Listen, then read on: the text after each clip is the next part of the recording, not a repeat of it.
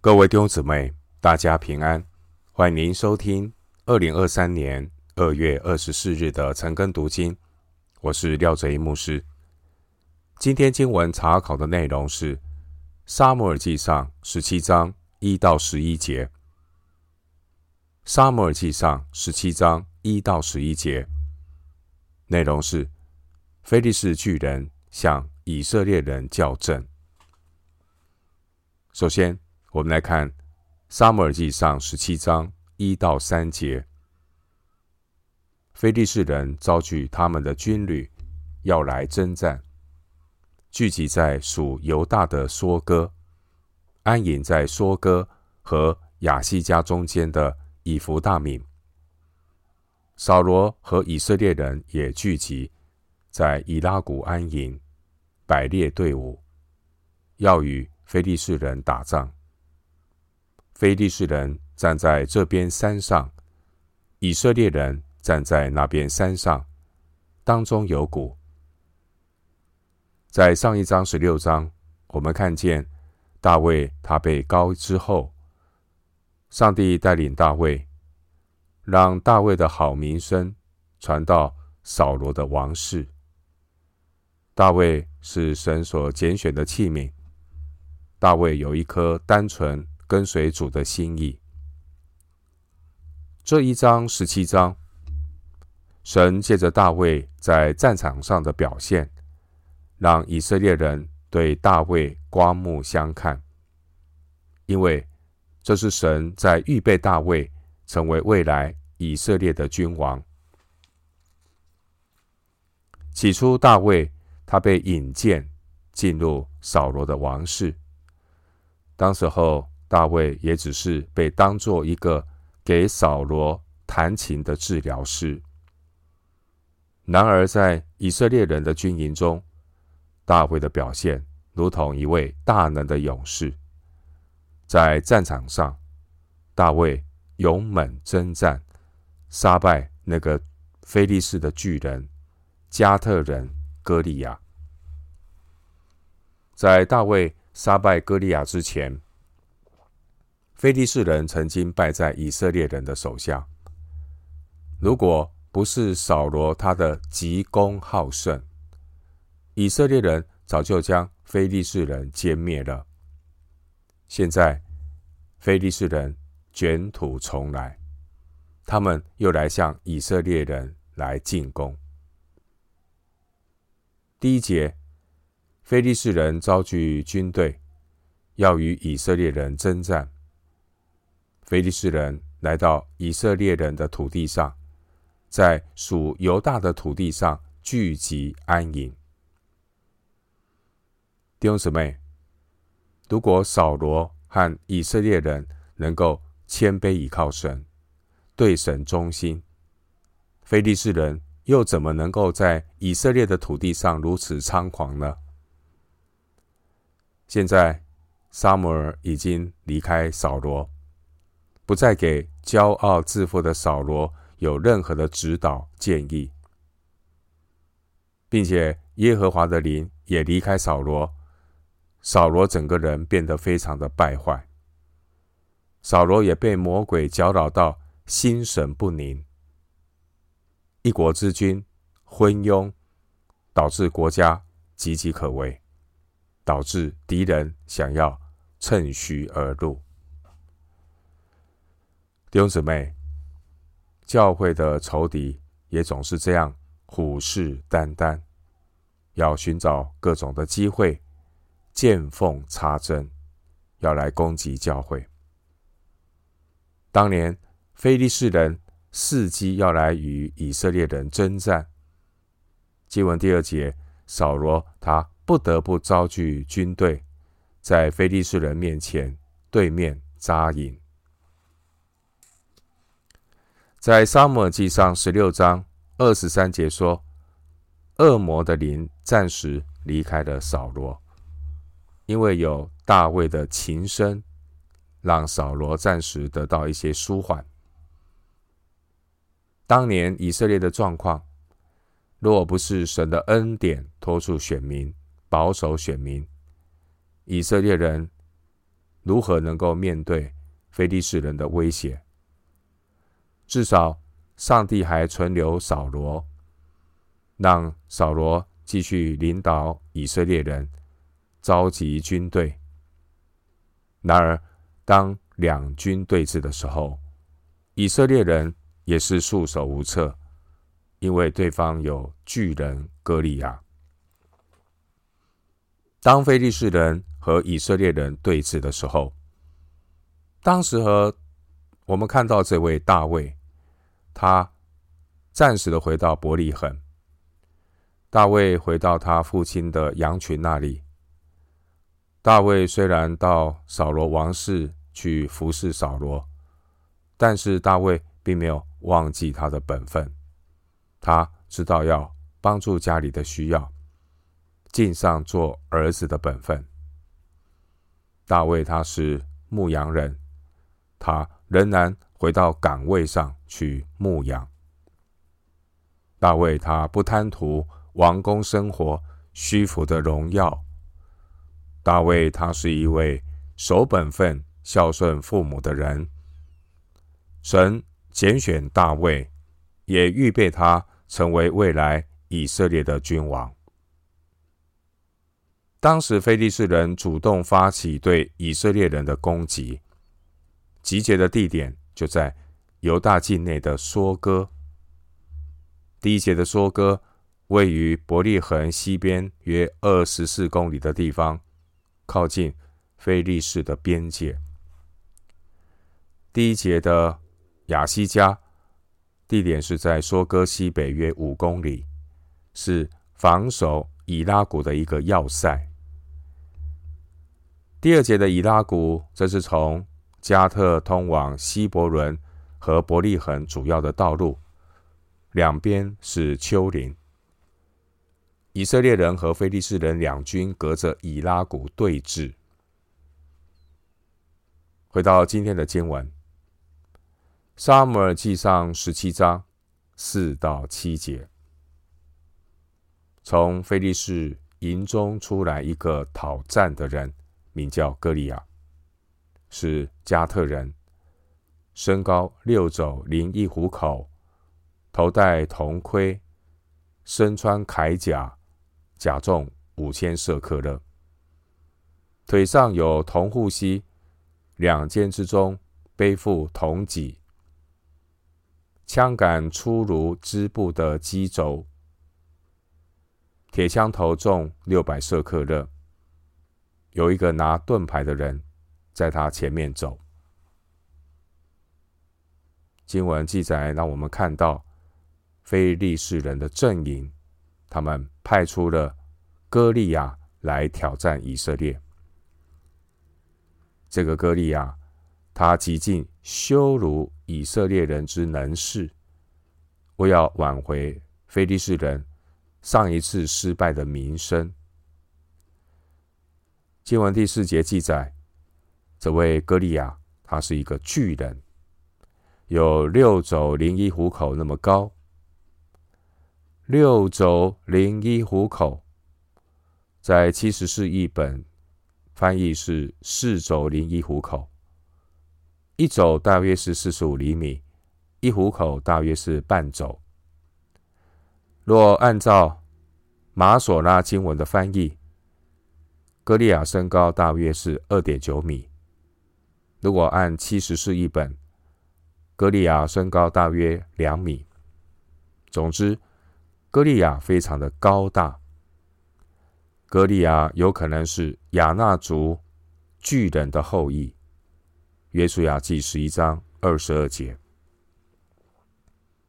经文第四节描述歌利亚，他的头盔、铠甲、护膝都是金属制造的。另外，他手持粗壮的铁枪。歌利亚所穿的铠甲重约五十七公斤，他拿的这个铁枪头大约有六点八四公斤。第五节的铠甲原文是鱼鳞，可能是埃及式的青铜鳞甲。第四节提到讨战的人，原文的意思是在两军之间的人。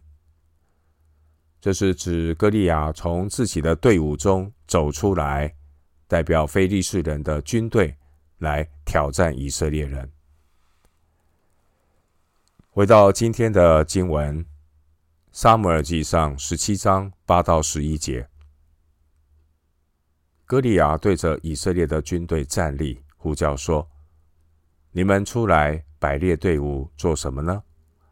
我不是非利士人吗？”你们不是扫罗的仆人吗？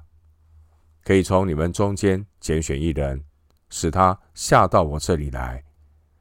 他若能与我战斗，将我杀死，我就做你们的仆人；我若胜了他，将他杀死，你们就做我们的仆人，服侍我们。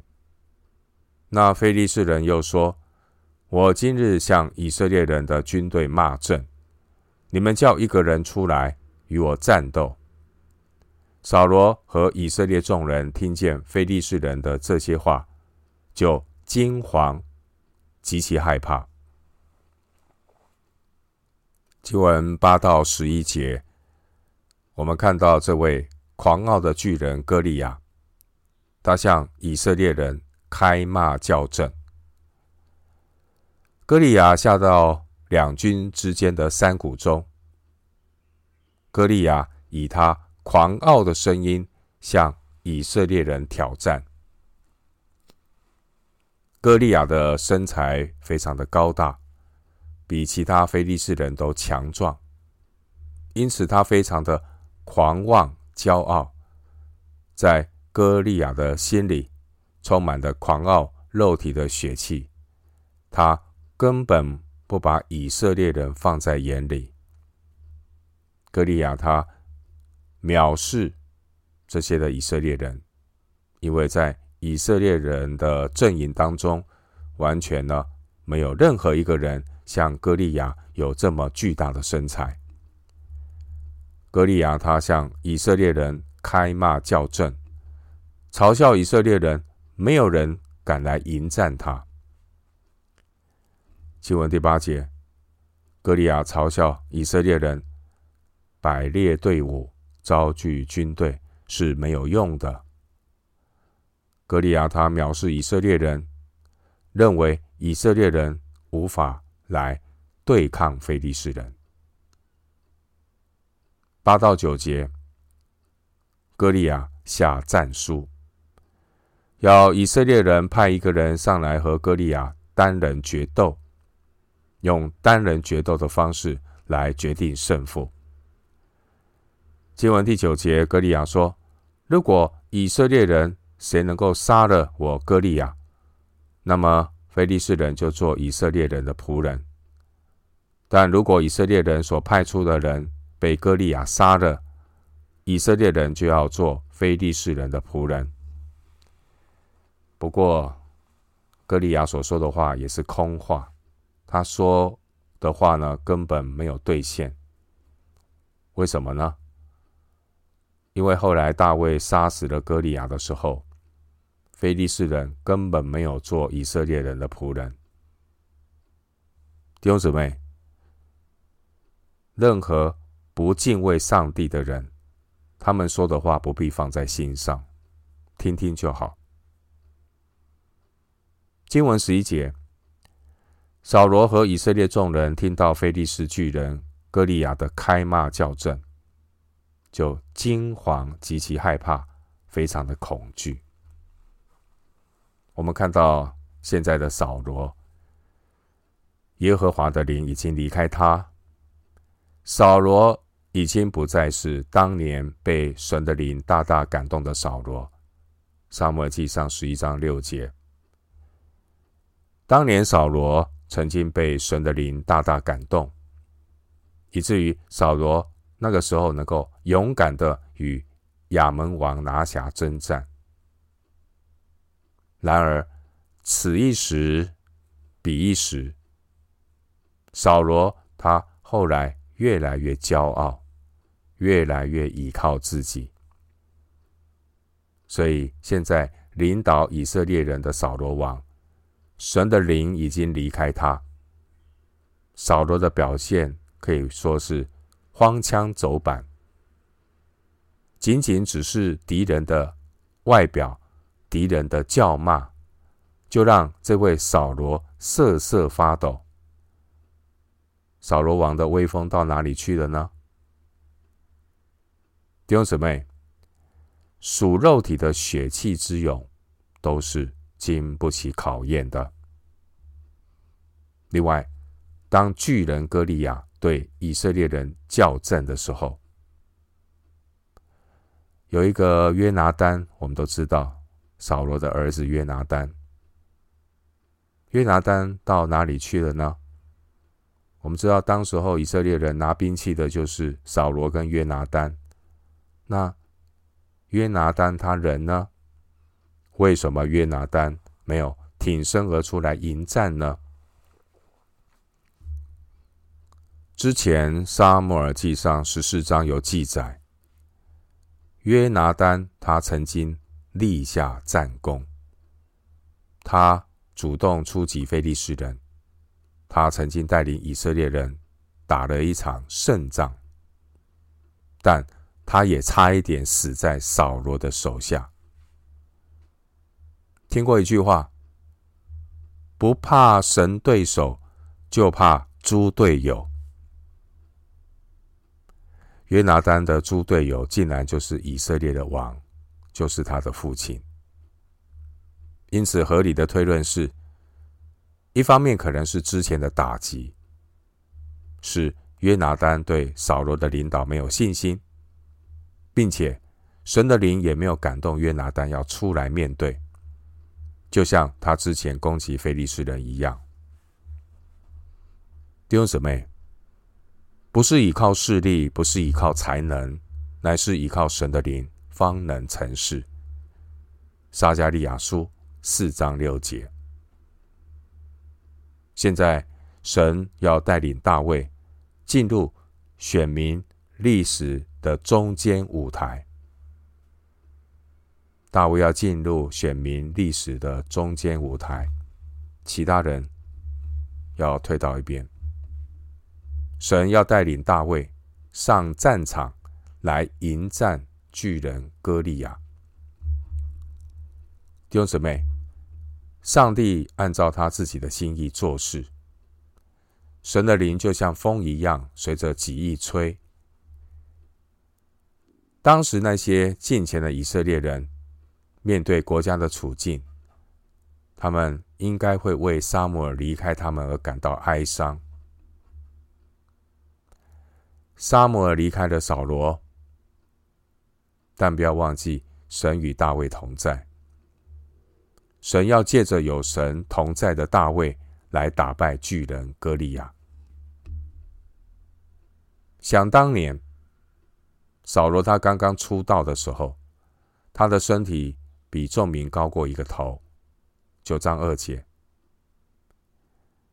想当年，扫罗他也曾经带领百姓战胜过非利士人。但是，好汉不提当年勇。属灵的人要问的问题不是想当年。一个真正敬畏上帝的属灵人，他所在乎的是。不断的仰望神的带领。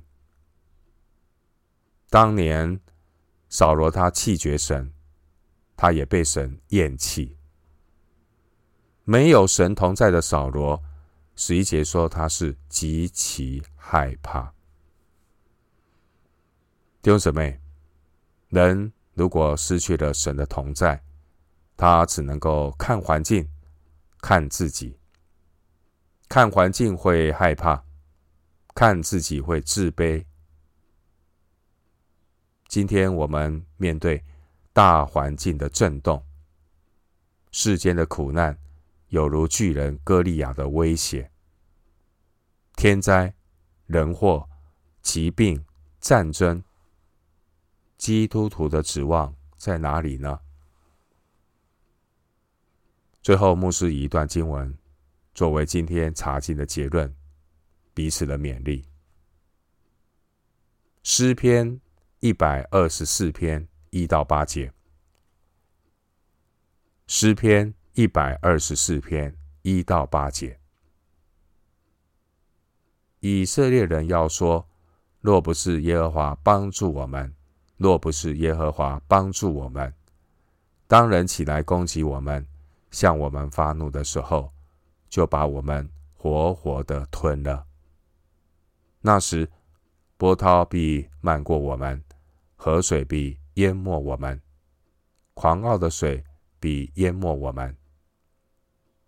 耶和华是应当称颂的，他没有把我们当野食交给他们吞吃。我们好像雀鸟，从捕鸟人的网罗里逃脱，网罗破裂。我们逃脱了，我们得帮助，是在乎倚靠造天地之耶和华的名。诗篇一百二十四篇一到八节。我们今天经文查考就进行到这里，愿主的恩惠平安与你同在。